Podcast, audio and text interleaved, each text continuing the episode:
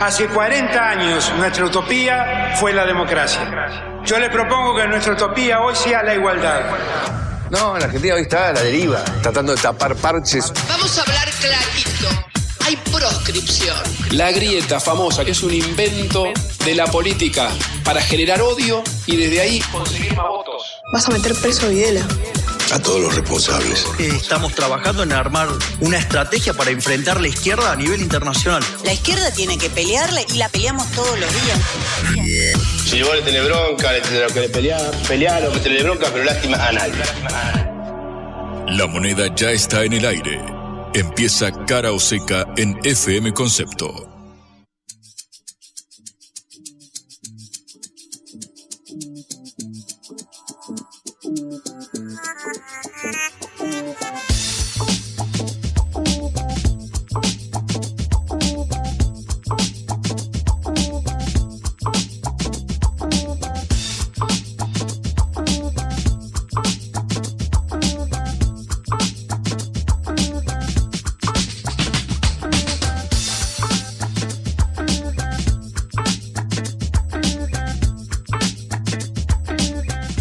¿Qué tal? En este último día de la semana eh, empezamos nuestra edición de Cara o Seca en la hora del regreso esta producción de la Agencia Internacional de Noticias Sputnik. Soy Patricia Lee me acompaña Juan Lehmann. ¿Cómo estás, Juan? Estoy aliviado, Patri, de haber llegado al fin de semana. Recordemos, contextualicemos, esta fue una semana corta, apenas cuatro días donde sucedió eh, de todo. Sin embargo, sin embargo, esto no hace más que reforzar el de por sí cargado menú que ofrece Cara o Seca cada jornada. Bueno, para repasar algunas de las cosas más importantes de la semana, hablaremos un poco de cómo se comportaron los empresarios ayer frente a los tres candidatos principales para la presidencia de la República que fueron recibidos, Juan, algunos con aplausos y otros en silencio así absoluto. Una cosa rara. Parecía un espectáculo romano, ¿no? Pulgar arriba, pulgar abajo, Sí, la sí. recepción eh, de cada una de las propuestas, porque fueron discursos bastante largos, extensos, sí, cargados de contenido que vamos a desmenuzar con eh, un analista político eh, muy eh, importante. Recordemos que apenas transcurridas menos de dos semanas de resultado de las PASO, se avisora una campaña absolutamente diferente a lo que vimos hasta el eh, 13 de agosto. Todas las novedades que hubo no solamente en el plano partidario electoral, sino también en el económico, la devaluación, el ingreso a los BRICS, eh, son todos todo. factores que parecen incidir en la campaña, así que en un ratito lo desglosaremos con un especialista. y analizaremos una novedad eh, que tiene que ver, o es parecida porque es una noticia de política internacional, y es que el Parlacén, el Parlamento Centroamericano, eh, sacó a Taiwán de su asiento como observador y le dio el lugar a China. Así que estaremos analizándolo eh, para ver qué consecuencias tiene esto en Centroamérica y cómo la región se acerca más a China cada vez y se aleja de Taiwán. el que tiene que darle a la parla básicamente para anunciar las medidas de eh, recomposición y tratar de eh, aplacar un poco lo que es el impacto de la devaluación es el ministro candidato Sergio Massa. Estuvo hoy a la mañana eh, hablando en un acto, al igual que el presidente Alberto Fernández ante periodistas. Ambos anunciaron que vendrían medidas, el famoso anuncio del anuncio, al cual estamos tan acostumbrados. Bueno, se habla de, por supuesto, una suma fija y medidas para intentar paliar el efecto de la aceleración inflacionaria que ya hemos visto en las góndolas, por más que falten un par de semanas para conocer el número que arrojará agosto, sobre todo después de la devaluación del 20% eh, tras el resultado de las PASO. Vamos a enumerar sobre todo las negociaciones salariales que hubo dentro de los Bien. principales gremios que ayer actualizaron las pautas para el resto del año. Ok, empezamos nuestro programa. Cara o seca de Sputnik en Concepto FM 95.5.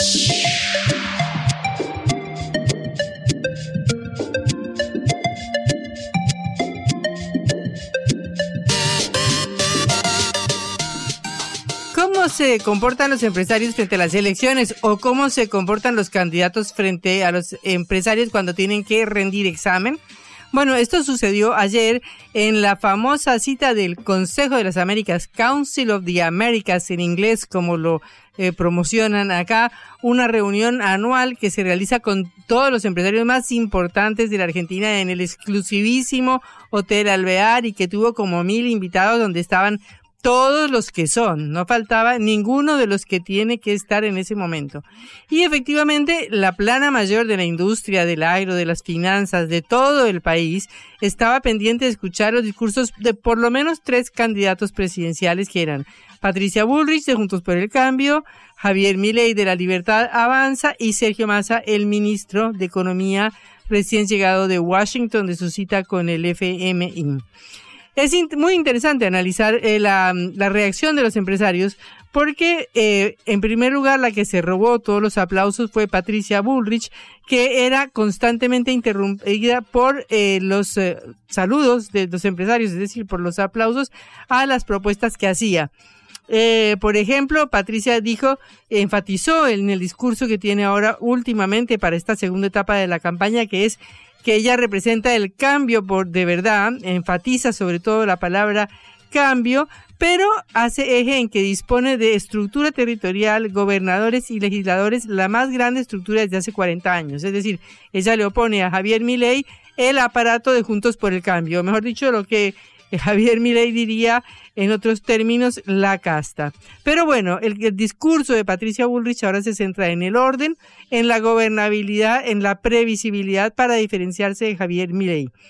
Entonces, los empresarios le aplaudían cuando dijo que no iba a cerrar el Mercosur, como propuso Javier Milei, eh, cuando se refirió a otras propuestas del candidato como la dolarización y recibía el apoyo de todo este conjunto de personas importantísimas que estaban allí reunidas.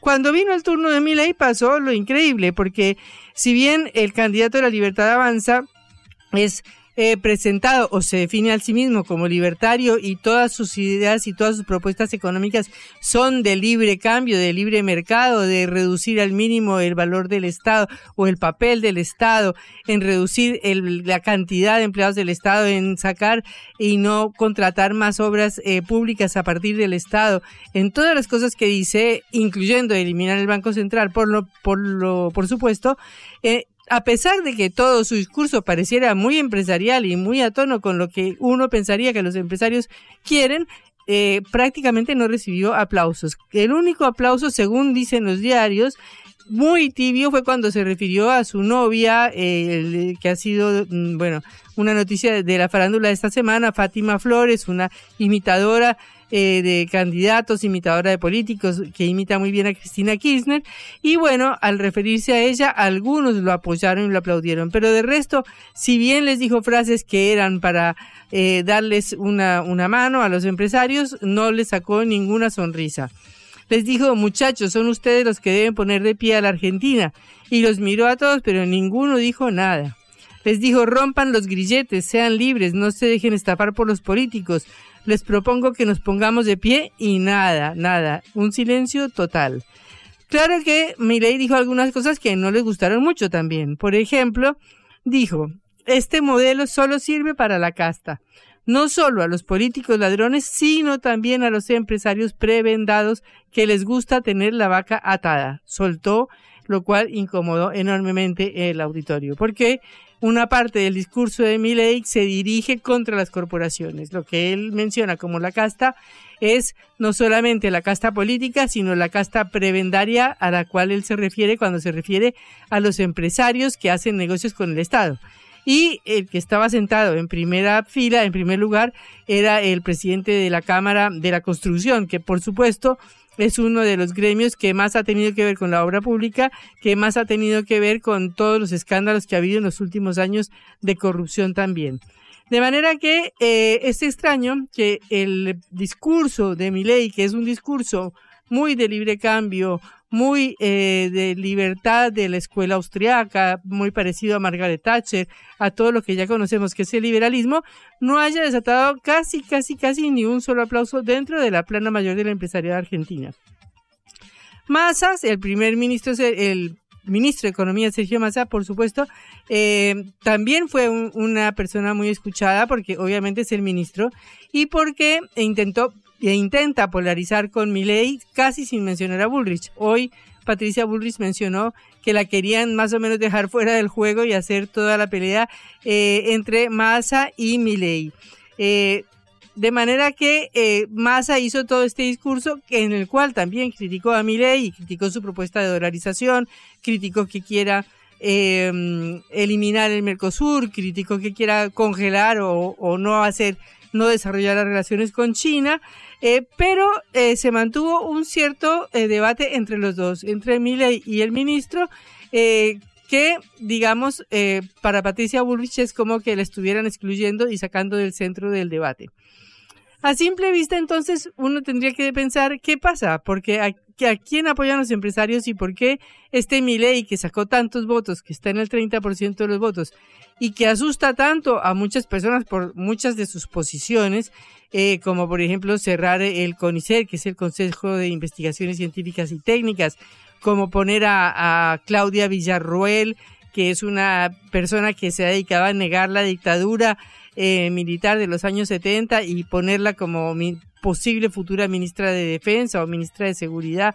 Bueno, a, pesar de todas estas actitudes que asustan mucho a mucha gente, pero sin embargo uno pensaría que Milei debería ser súper eh, el candidato de los empresarios y resulta que no lo es.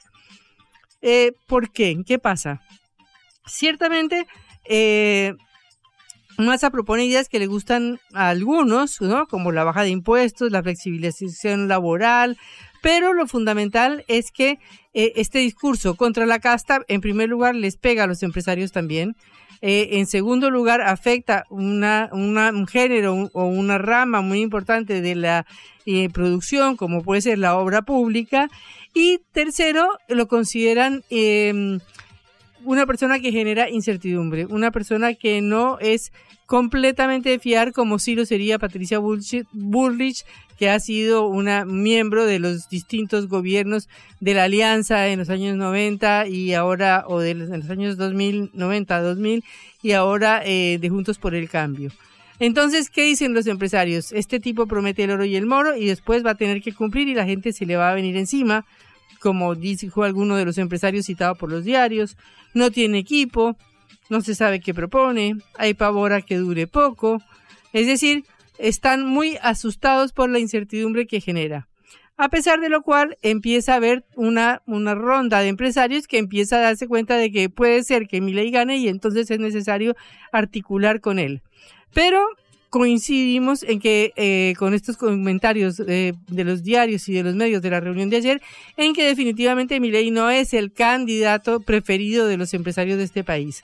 Y esto contradice la popularidad que tiene precisamente en las, en las elecciones, porque ese 30 de votos, ¿de dónde salió?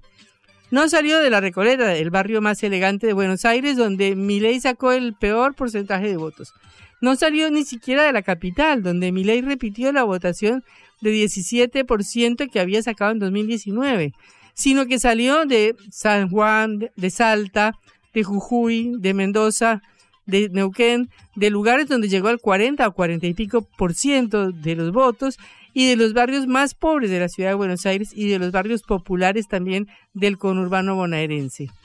¿Por qué? Es lo que hay que tratar de explicar, porque la simplificación es un fascista o es un protofascista o es un libre cambista y es un liberal y es un globalizador, eh, resumen eh, muy poco los problemas que están detrás de ese fenómeno. En un artículo de la revista Anfibia, un sociólogo, Pablo eh, Seman, hace un análisis donde ve una continuidad del de, voto anti-Kirchner que empezó con el empresario Francisco de Narváez en 2009, después con Sergio Massa en 2013 cuando se opuso al kirchnerismo, después con Mauricio Macri, pero dice que existe una gran crisis de representación y que el público de Milei crece en espirales ampliadas, que primero hay un núcleo cerrado de economistas, de teóricos que consideran que son libre mercadistas y que por lo tanto defienden su posición ideológica. Luego vienen todas las personas que se sintieron afectadas por la pandemia y por la inflación, y que han visto caer todo su nivel de ingresos, es decir, los trabajadores pobres, este nuevo fenómeno en la Argentina, y los de que deciden su voto en los últimos 10 días, que están guiados por la bronca, el descontento, a toda la situación que hay. De manera que ese voto anti, ese voto mi ley es eh, un voto de la desconfianza, un voto de la frustración, pero también un voto de hacer algo, de hacer algo nuevo, de alguien que promete algo y que por primera vez eh, está golpeando a los políticos a quienes se considera culpables de la actual situación. De manera que eh, es muy difícil eh, hablar de mi ley en un solo tono y solamente analizar los posibles eh, puntos de su programa que son más polémicos y que caen más mal dentro de toda la población, sino que hay que analizar el fenómeno de por qué es visto con esperanza por un amplio sector de popular, mientras que los empresarios se callan y no lo aplauden y le hacen un silencio total a sus propuestas en el encuentro empresario más importante de la Argentina. Eh, de eso seguiremos hablando y analizando porque definitivamente eh, es uno de los candidatos que seguramente va a picar en punta en estas elecciones de octubre 22 y quién sabe si no en un balotaje en noviembre.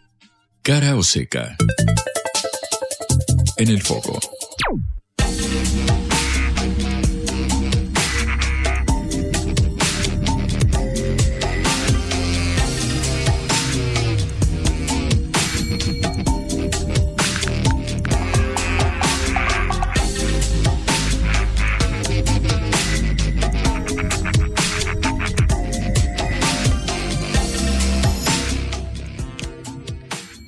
Bueno, seguimos eh, en este panorama electoral porque definitivamente ya estamos de lleno en esta segunda etapa electoral de la Argentina. Ya pasaron las primarias abiertas del 13 de agosto, ya tenemos a los candidatos definidos y ya están desplegando todas sus alas y todas sus plumas y todos sus mejores encantos para ver cómo nos convencen de que los votemos. A Sergio Massa, ministro de Economía, a Patricia Bullrich de Juntos por el Cambio o a Javier Milei. Tenemos en línea al eh, eh, analista Enrique Zuleta Puseiro precisamente para analizar con él esta perspectiva electoral. Enrique, un gusto saludarlo, Patricia Lee y Juan Lehmann desde Caroseca. Encantado, un abrazo para todos, gracias por llamar. Enrique, bueno, eh, tenemos esta perspectiva electoral ya muy configurada, está clarísimo, hay tres candidatos. quisiera ver su perspectiva y cómo usted analiza que se están posicionando los tres.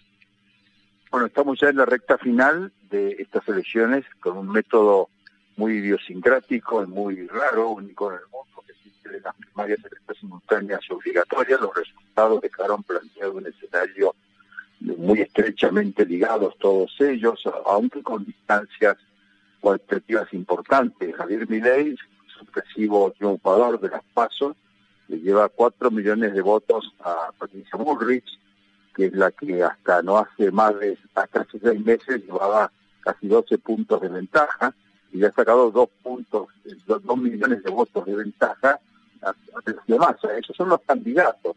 Si uno mira las coaliciones están mucho más estrechamente vinculadas porque son separadas las tres por, por apenas cuatro puntos, pero hay que ser muy cautos porque no está comprobado que esas coaliciones sigan como tales el escenario más bien que estamos viendo después de ver los resultados con cierto detalle y de ver las primeras encuestas que han surgido esta semana en distintas entidades que las han hecho, se ve que esos tres tercios que tienen perfiles que se tienden a difuminarse, tienden a, a fusionarse unos con otros, no todos esos candidatos retienen los votos que se supone los iban a acompañar de un modo automático, la elección se vuelve así imprecisa y sobre todo hay un tercio de la población que no votó, que no todos ellos son gente que esté fuera del sistema, sino todos han votado muchas veces y analizado ese tercio que no votó, eh, tiene ciertas eh, características que tienen que ver mucho con otros electorados parecidos en América Latina, es un fuerte descontento con la partidocracia, un cuestionamiento a la política tradicional, una demanda de soluciones inmediatas y una dificultad para, para comprometerse con, con, la política tal cual está dada. Entonces, ese, ese, ese es todo un caldo de cultivo para que ese tercio se, se, comporte, se, comporte de una manera no automática. No basta con salir a buscarlo y hacer actos de campaña y repartir globos y bolsas de comida. Hay que hacer cosas mucho más imaginativas. Se ve difícil y los tres candidatos este, salgan así como así a competir porque tienen dificultades internas, tienen que fijar electorados propios, tienen que evitar los derrotados adentro de las coaliciones no miren hacia otros hacia otras latitudes y entonces todo esto hace un escenario muy competitivo y esto es lo que se ha iniciado prácticamente esta semana. Hoy es un día viernes, aquí en Argentina, este, las principales coaliciones han hecho reuniones importantísimas. Acaba de terminar, o se está terminando hasta ahora la cumbre del Partido Renovador, sin la presencia de Sergio Massa, y están allí este, presentes casi todos los líderes locales del Partido Renovador. Eh, al mismo tiempo, Patricia Gunter ha reunido hoy a todos los economistas Juntos para el Cambio, su principal dificultad, porque Patricia Gunter no tiene un discurso económico, tiene en cambio media docena de economistas destacados, incompatibles todos ellos entre sí, y, en el caso de, de, de las cosas son mucho más, este, eh, yo diría, imprecisas, porque Milley no tiene equipos, pero está concertando ya en la última semana muchísimos apoyos que vienen del establishment, de los sectores económicos, las universidades, mucha gente que no estrictamente pertenece al mundo del pensamiento libertario liberal, encuentran en masa, perdón, en, en un factor de ruptura interesante como hubo ya en otros tiempos. La Argentina está acostumbrada en los últimos 40 años a ver emerger estos liderazgos que llegan de improviso. Así surgió en su momento Alfonsino, Néstor Kirchner, que llegó el 22%, recordemos de un gran presidente que tuvo Argentina que fue Ilia, llegó con el 25%, todos ellos no tenían equipos, todos ellos venían no de la nada, pero sí expresaban una ruptura y eso es muy tentador en un país que está acostumbrado a ese tipo de fenómenos. No es nuevo que exista este tipo de ruptura de los elementos tradicionales. Es una síntesis muy rápida de cómo veo las cosas. Hola Enrique, buenas tardes. ¿Cómo está? Juan Leman lo saluda. Buenas tardes, buenas tardes Juan. Haciendo un breve raconto de lo transcurrido en estas eh, dos intensas semanas después de los resultados, vemos que Milei en cierto punto ha moderado un tanto su discurso, ya no habla de venta de niños, de venta de órganos eh, y demás, y que pareciera haber eh, cosechado cierto, cierto respaldo en la sociedad. Burrich ayer logró la foto de unidad con Juntos por el Cambio, sobre todo con Horacio Rodríguez Larreta y Massa viene de, bueno, anunciar el desembolso del Fondo Monetario eh, Internacional y también, bueno, se concretó el ingreso al bloque de los BRICS. Quiero preguntarle en base a este panorama de estas dos semanas, ¿qué perspectivas tiene para los dos meses que restan en cuanto al discurso y el perfil que pueda, que pueda llegar a marcar cada candidato? Todo ese cóctel de cosas son cosas sorpresivas para todos, porque Massa, eh, evidentemente, eh, tenía muchas dificultades para cerrar el, desembolso final con el fondo y, había dado por descartado que no iba a poder acceder a los BRICS, que tenía un veto de Sudáfrica y a tal punto que el, presidente y su canciller no concurrieron a las reuniones que porque estaban por descontado que estaba fuera de agenda. Este, a la noche de pronto le llegó la noticia de que había entrado en la agenda y que eh, Argentina iba a ser invitado a los BRICS quedó todo el mundo estupefacto. Ayer era muy difícil encontrar en Cancillería a alguien que hablara porque nadie estaba seguro de que eso fuera verdad. Entonces, eh, ni hablemos de la sorpresa que significó para el propio Milei tener el 30% de los votos, llegó un 20, 23%, ya había un 50% de la población que no decía si iba a votar, no iba a votar, se esperaban fuertes abstenciones, la abstención fue mucho menor, y ese 23 proyectado al 50, que no decía y era impreciso el resultado posible, se convirtió en un 28. Sobre el final de la, semana anterior a la elección era, era ya un 28. Llegar al 30 fue una sorpresa, lo encontró eh, en la cumbre inesperada, pero lo que pasa es que, claro, está claro que no se puede ir con el mismo discurso este, del hombre que, muerde a un perro, así de un día para otro tiene que hacerse cargo de esta responsabilidad de estar adelante, es muy difícil estar arriba y sobre todo si no se tienen equipos, etcétera. Entonces para él mismo ha sido un proceso de adaptación. ¿Debo seguir con este método que me incumplió a donde estoy o debo moderarlo y convertirme en un candidato más eh, al estilo más convencional? eso, eso tiene a, a, a mi ley una, una perspectiva muy cauta Igual así, en estas semanas que ha pasado, yo he estado una cantidad de sectores que se han acercado a mi ley, universitarios, think tanks, este, sobre todo casi toda la plana mayor de ministros de Menem en la última etapa, no la etapa de Caballo, sino la etapa posterior. Entonces, él, todo ese, ese atraer gente, por uno que atraes, eh, que retraes a otro. En el caso de Juntos para el Cambio es todo mucho más complicado, para Juntos para el Cambio es absolutamente inesperado.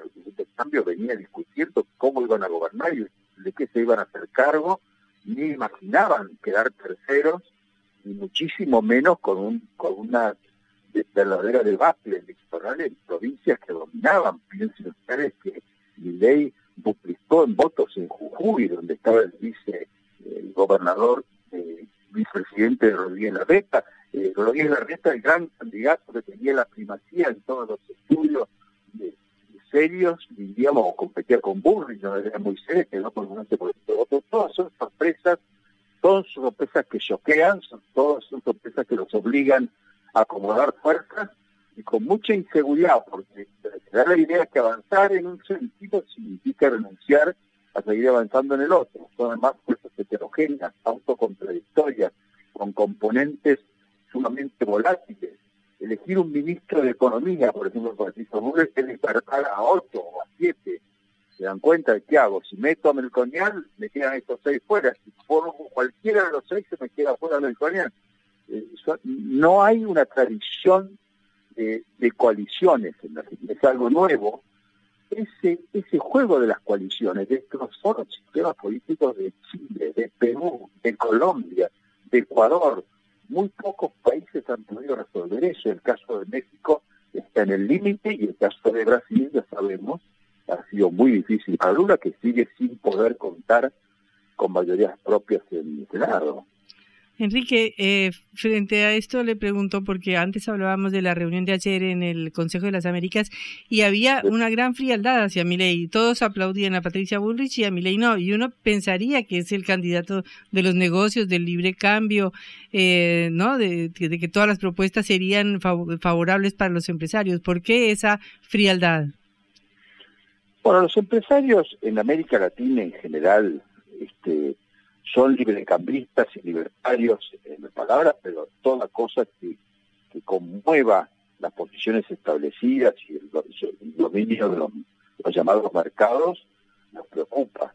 Los empresarios en general, sobre todo los que están allí, dependen muchísimo de mercados muy oligopolizados, muy concentrados, y a nadie este, le atrae la idea de iniciar desde el vamos este, una, una, una economía competitiva uno ve el caso de está pasando mismo que en América Latina, en, países como Chile, por ejemplo, que han sido los paradigmas de, que se podría llamar de la economía capitalista, bueno, en realidad, más que de mercados, hay que hablar de grupos más o menos eficientes en su relación con el Estado. Así hablamos de petróleo, de gas, de minería, de, pesca, o de, nuevas energías, etcétera, bueno, son todos sectores altamente dependientes del Estado. La idea de que el Estado desaparece y que aparecen unos profesores al frente del Estado, me parece que no es, es un idea. Jamás pensaron que eso pudiera tener algunos visos de concretarse en, la estructura de poder político. Lo que hay más bien es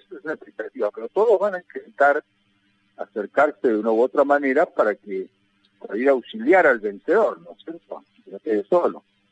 Así que eso es, eso es muy común en América Latina. Ha terminado mal, porque si no, no hubiéramos tenido al maestro Castillo en Perú o a, Petro en Colombia, o la destrucción de la declaratoria del PRI, el PAN y el PRD en México. Eso ha pasado porque los empresarios juegan de una manera reactiva, adaptativa, pero eso, eso no siempre es inteligente. Muchas veces lo que refleja es más bien reflejos de temor o de miedo quieren competencia, promueven la competencia, este, proclaman la competencia, pero no a todos les gusta mucho la competencia.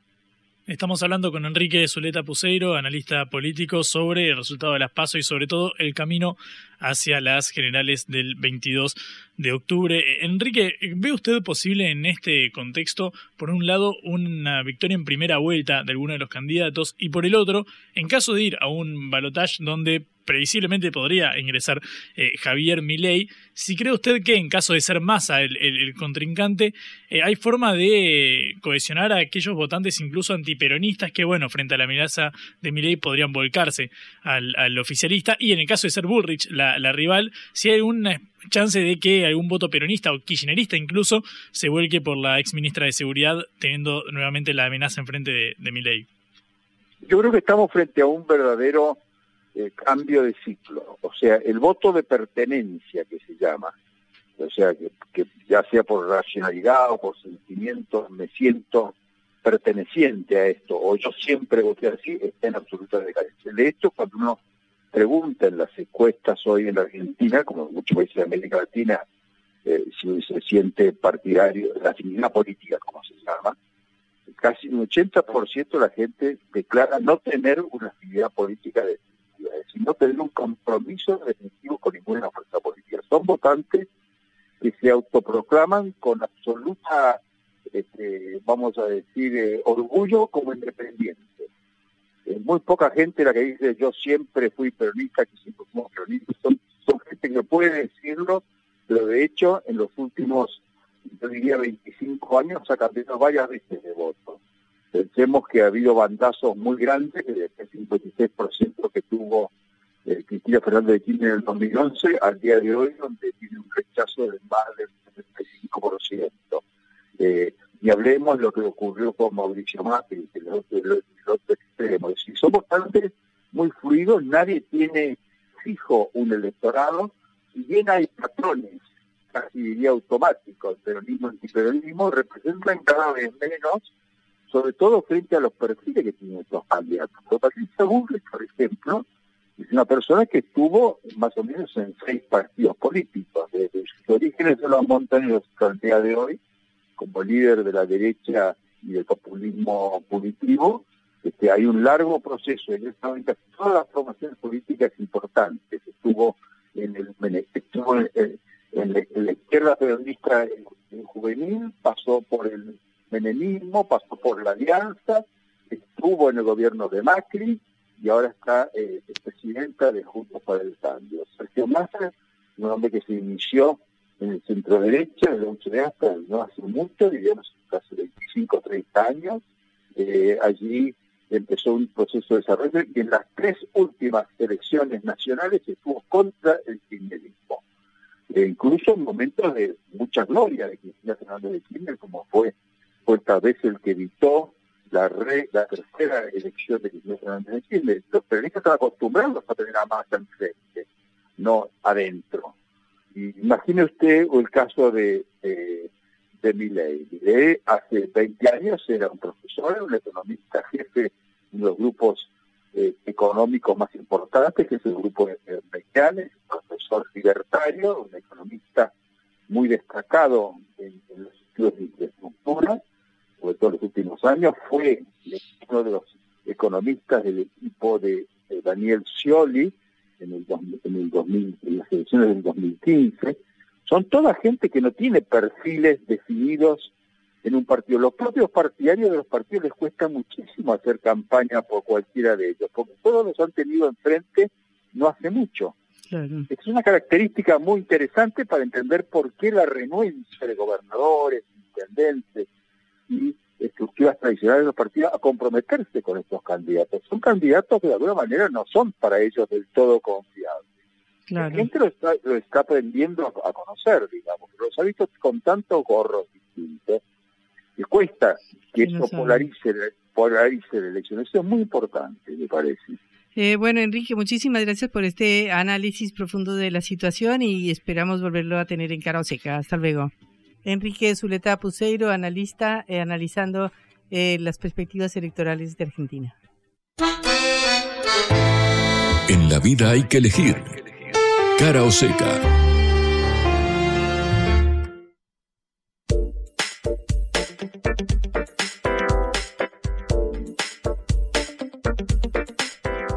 El candidato hacia amigos, ¿no, Juan? Efectivamente, Patri, en el día de hoy estuvo Sergio Massa, el ministro de Economía, candidato oficialista en la provincia de Córdoba, eh, anunciando la obra de la, la licitación para la obra de reversión del gasoducto norte, básicamente aquel que se utilizaba para importar el gas de Bolivia, eh, para que finalmente pueda abastecer eh, del suministro a Jujuy, Salta, Catamarca, Santiago del Estero, Tucumán, La Rioja, Córdoba, eh, la zona norte, digamos, de país. Bueno, en este acto que básicamente fue un, gesto simbólico, digamos, venimos de anunciar el, de cubrir el, el, anuncio del gasoducto el 9 de julio. Ahora con eh, rodeado de gobernadores, Massa eh, dio cuenta de esta obra para abastecer del gas de vaca muerta al norte. Sin embargo, no me interesa esa parte, Patri. Me interesa un audio que me recató Augusto, nuestro productor Augusto Macías, en el cual hay un claro guiño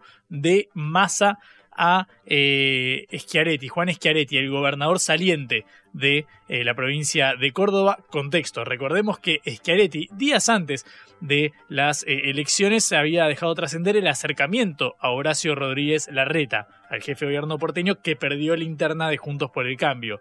Entonces quedaba la pregunta, ante el triunfo de Patricia Burrich, ¿a dónde iría ese, ese voto quizás de un peronismo cordobés, como ese que representa eh, Schiaretti, que obviamente estaba aliado a, Rodríguez Larreta y sin embargo, bueno, ahora con Burrich enfrente, hay quien piensa, bueno, puede dejar de lado las diferencias un, peronista de Córdoba e inclinarse por Massa. Y hacia esto apunta el eh, ministro candidato. Escuchá lo que decía Massa hoy en la provincia céntrica. La infraestructura que hace algunos años puso en marcha Córdoba con una visión estratégica del entonces gobernador de la Sota, que siguió adelante el gobernador Schiaretti, y hay que decirlo también, con los troncales permitió que además podamos planificar un desarrollo de distribución de gas en el nodo central de la Argentina. Agradezcale, señor secretario, al gobernador Schiaretti. Hoy podemos estar en lugares distintos en la política, pero la verdad es que el 10 de diciembre aspiro a ser presidente y a tener a Yarlora y a todos los cordobeses sentados en la mesa participando de nuestro gobierno a punto de tener a Yarlora, Martín Yarlora, el intendente de Córdoba que ahora va a ser gobernador de la provincia y a todos los cordobeses participando de nuestro gobierno, dice Massa. Obviamente puede estar hablando como ministro, pero acá hay claramente un, un mensaje de al menos cierto guiño, digamos, que hay que ver si podría decir lo mismo en una provincia de, de Juntos por el Cambio. Es un guiño bastante fraternal casi el tono en el que habla eh, Sergio Más, el ministro de Economía y candidato oficialista. Habrá que ver qué pasa con aquel que votó a eh, Schiaretti. Obviamente puede repetir el voto porque pasó las pasos, es decir, en las generales está esa posibilidad, pero también está la lucha por ver quién llega al eh, balotaje. Si en caso de eh, preferir no votar al gobernador cordobés, se inclinará por Burrich, uno asume, bueno, dado una cercanía con Juntos por el Cambio, con Massa por su identidad peronista, queda por ver eso, pero mientras tanto el ministro tira la caña y eh, pasa a pescar votos por todas las provincias. La vuelta al mundo en la vuelta a casa.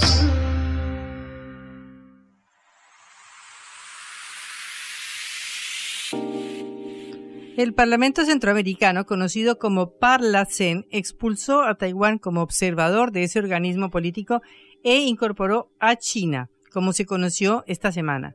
El Parlacén está integrado por legisladores de seis naciones, que son El Salvador, Guatemala, Honduras, Nicaragua, Panamá y República Dominicana, y dio a conocer esta decisión durante su sesión en Managua. La decisión obviamente es importantísima, tiene consecuencias eh, muy importantes porque sabemos que eh, las relaciones con Taiwán han ido siendo abandonadas por los países latinoamericanos. Quedan solo eh, tres países en América Latina que mantienen relaciones con la pequeña isla que es considerada una provincia de China y que desde el año 71 no tiene un lugar en las Naciones Unidas precisamente porque se le fue entregado a China, a la República Popular China. Estamos en contacto con Daniel Ortega Reyes, diputado nicaragüense del Parlacén.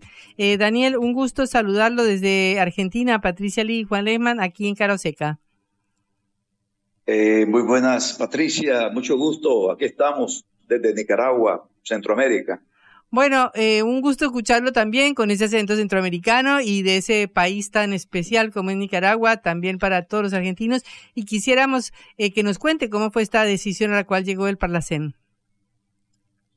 Bueno, en primer lugar quisiera, Patricia, aclarar que el Parlamento Centroamericano, como órgano de representación política del sistema de integración de Centroamérica étnica e insular, respetuosos del derecho comunitario internacional, que reconocemos a la Organización de las Naciones Unidas como la máxima expresión de ese derecho comunitario internacional y que aglutina a todos los países de nuestro planeta.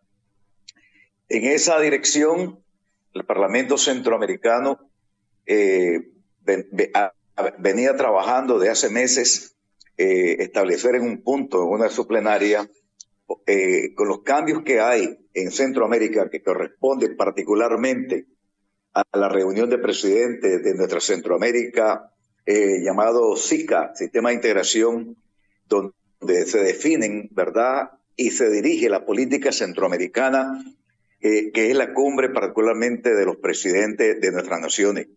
Nuestros presidentes son los que dirigen y establecen las directrices sobre la integración de la región, así como las disposiciones necesarias para garantizar la coordinación y armonización de las actividades de los órganos e instituciones del área y la verificación, control y seguimiento de los mandatos y decisiones.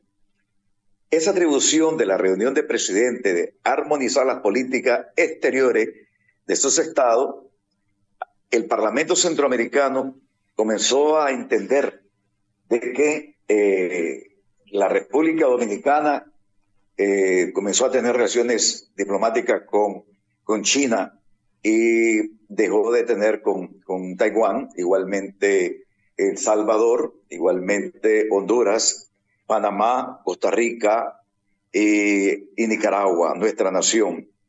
En esas dimensiones donde el Parlamento Centroamericano somos parte, seis estados, el único que nos queda es Guatemala, que tiene todavía relaciones con Taiwán, pero la mayoría de los, de los diputados y diputadas, reconociendo el principio de una sola China, en el sentido que la mayoría de los estados miembros del sistema de integración centroamericana han reconocido a la República Popular China como único gobierno legítimo que lo representa.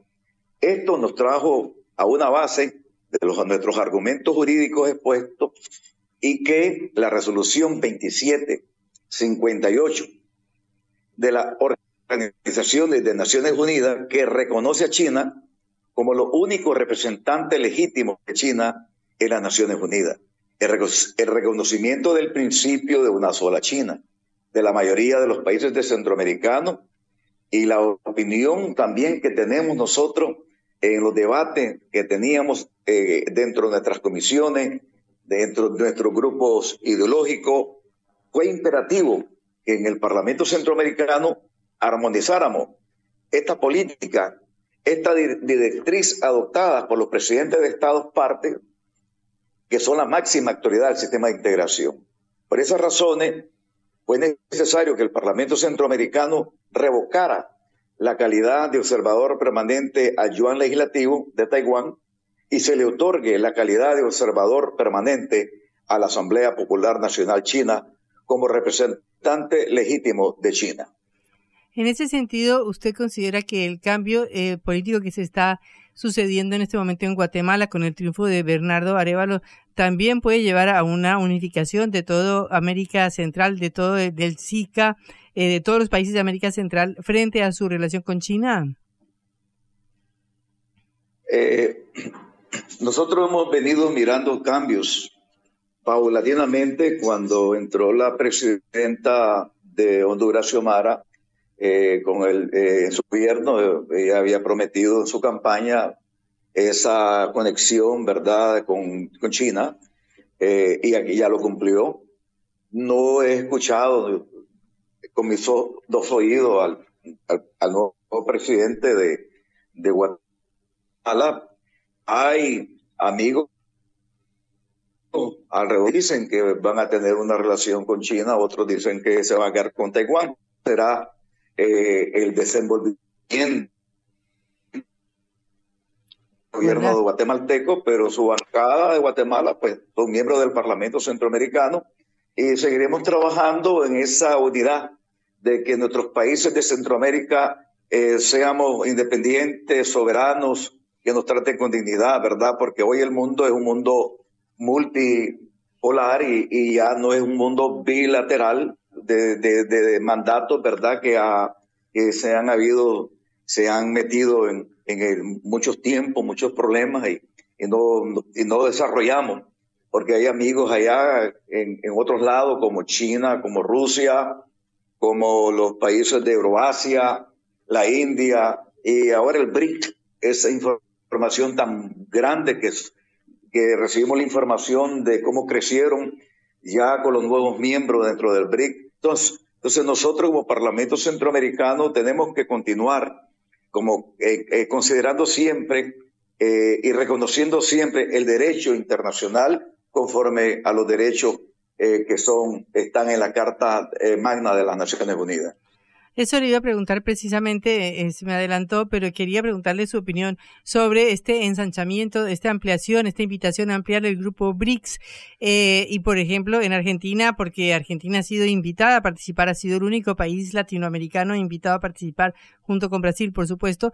Eh, ¿Y cómo es recibida esta ampliación eh, y esta invitación en Argentina en Centroamérica y en Nicaragua? Eh, Aquí en Centroamérica, y mucho claro que en Nicaragua también, eso nosotros aplaudimos, aplaudimos grandemente y, creo yo que el presidente del Parlamento Centroamericano va, a hacer unas eh, felicitaciones, ¿verdad?, a este nuevo componente, ¿verdad?, que es la esperanza, ¿verdad?, que tenemos de, de, de abrirnos, ensancharnos, ¿verdad?, para tener, digamos, nuevas relaciones de hermanos y hermanas, nuevas maneras de, de, moneda, por ejemplo, no solo depender del dólar, porque eh, depender de otras monedas, de otros intercambios de comercio, de, de relaciones culturales, económicas, relaciones de respeto.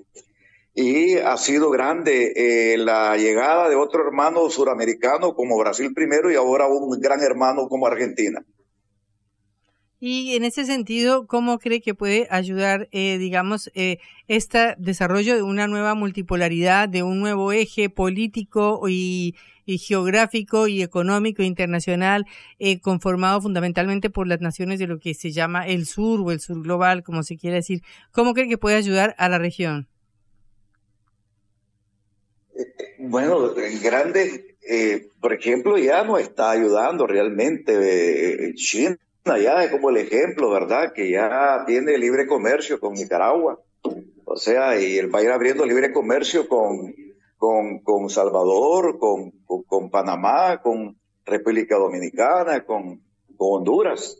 Y esas economías van a comenzar a operar. Estas monedas se pueden trabajar con moneda, con la moneda china, y así también viene detrás el gran poderoso Rusia, también que está con nosotros en Centroamérica, en el Parlamento Centroamericano.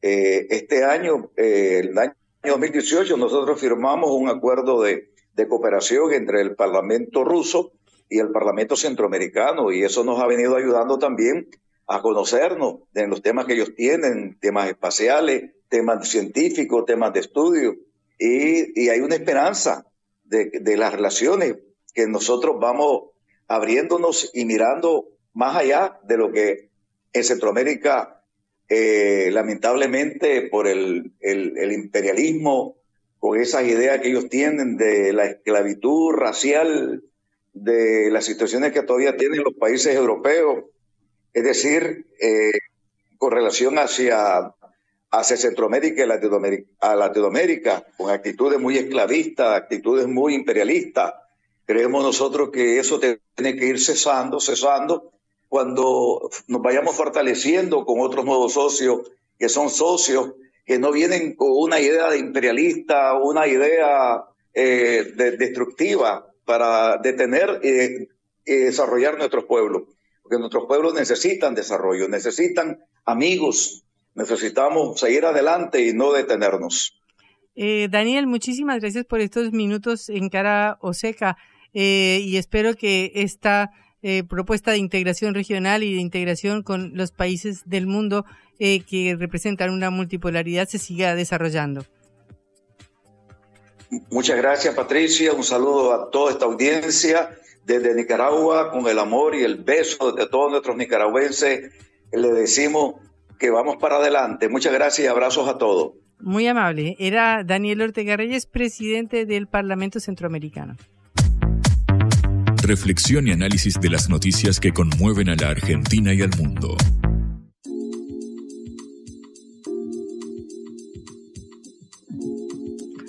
¿Alguna buena noticia sobre salarios, Juan? A ver, Patri, si sos de tres de los siguientes gremios, vas a ver una recomposición eh, salarial ante la escalada inflacionaria, mientras esperamos la, confirmación de los anuncios tan ansiados con respecto a el otorgamiento de una suma fija. y quienes dicen que rondará los 45 mil, 50 mil pesos aproximadamente eh, para, obviamente, los eh, empleados registrados. Mientras tanto, te repaso las paritarias, porque varios sindicatos empezaron a renegociar los aumentos para esta etapa del año. Por un lado, el gremio de camioneros acordó una suba salarial del 61% por eh, seis meses. Se va a aplicar en tres eh, eh, tramos no acumulativos entre sí. Por un lado, el 25% para ahora septiembre, 18 en noviembre y 18 en el mes de enero. El, los, trabajadores del neumático, el famoso sindicato del SUDNA, recordarás que estuvo en un momento paralizada la producción de neumáticos hace un año. Bueno, este mismo sindicato acordó un aumento que para febrero del año que viene va a alcanzar el 65 eh, obviamente habrá también actualizaciones eh, atadas a la inflación también desde eh, diciembre. Además, te obtendrán un bono de fin de año de 100 mil pesos. De todos modos, esta propuesta es sometida a, votación en una asamblea general del propio gremio. Por último, la eh, Federación de Trabajadores de Industrias de la Alimentación eh, cerró con su Cámara Empresarial un aumento trimestral del 34%, 11, 11 y 12 entre agosto, septiembre y octubre. Ahora el eh, sindicato de la bancaria, el de los trabajadores bancarios, empezó ayer a discutir las paritarias, mientras que la CTA autónoma, hablamos justo con Luis Campos esta semana de la Central de Trabajadores Argentinos, también está exigiendo la reapertura de las suyas. Todo esto, de nuevo, mientras se aguarda la confirmación de la que será la suma fija para trabajadores registrados y, mientras tanto, otras medidas de alivio para los eh, jubilados, obviamente en el marco del impacto, la aceleración de precios que hemos visto en estas dos semanas en los supermercados, después de la devaluación del eh, lunes 14 de agosto del 20%, en línea con las exigencias del Fondo Monetario. Una cortita para cerrar, Patri, saliendo un poco de economía, yendo a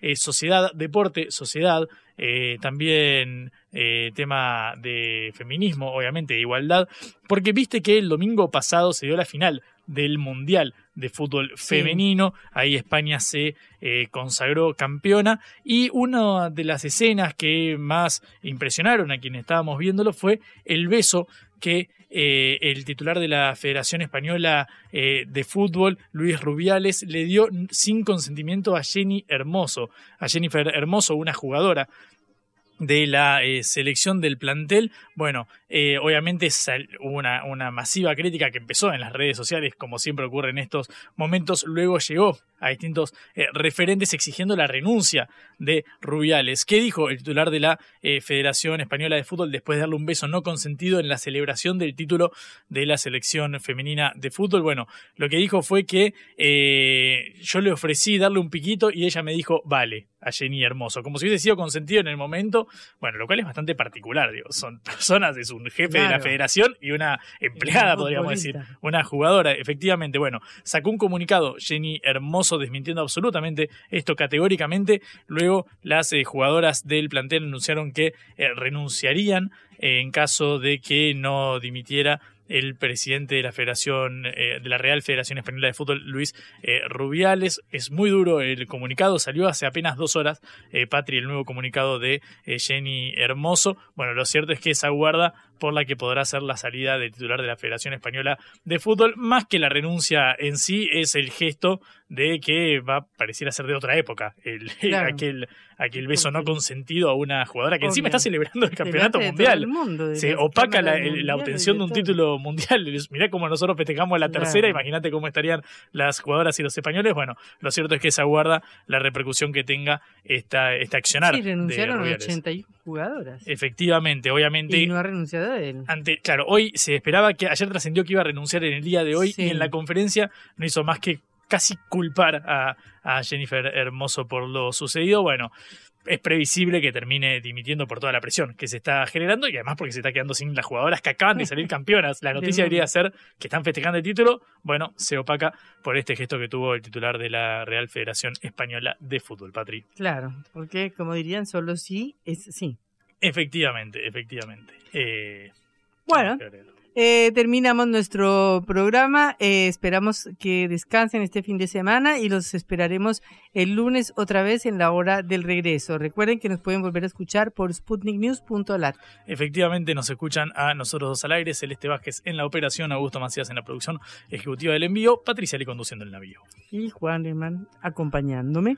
Eh, muchas gracias a todos y nos vemos eh, o nos escuchamos el próximo lunes. Que descansen, chau. Vamos a hablar clarito. La guerra contra las drogas ha fracasado. Se ha producido un genocidio en mi continente. Tenemos nosotros que plantar una sola voz y que América Latina y el Caribe le diga a los Estados Unidos de Norteamérica no más golpismo. Y se aplica lo que decía Tolstoy, un gobierno que no procura la justicia no es más que una banda de malhechores. Qué cosa rara que diga gracias a la vida a pesar del dolor, porque mi hija dio la vida sabiendo que había que cambiar. La vi ahí que, que brillaba, que sobresaltaba en ese estadio hermoso y no lo pensé y, y la fui a besar. La vida está llena de tropezones y de fracasos, pero es hermosa. Cara o seca.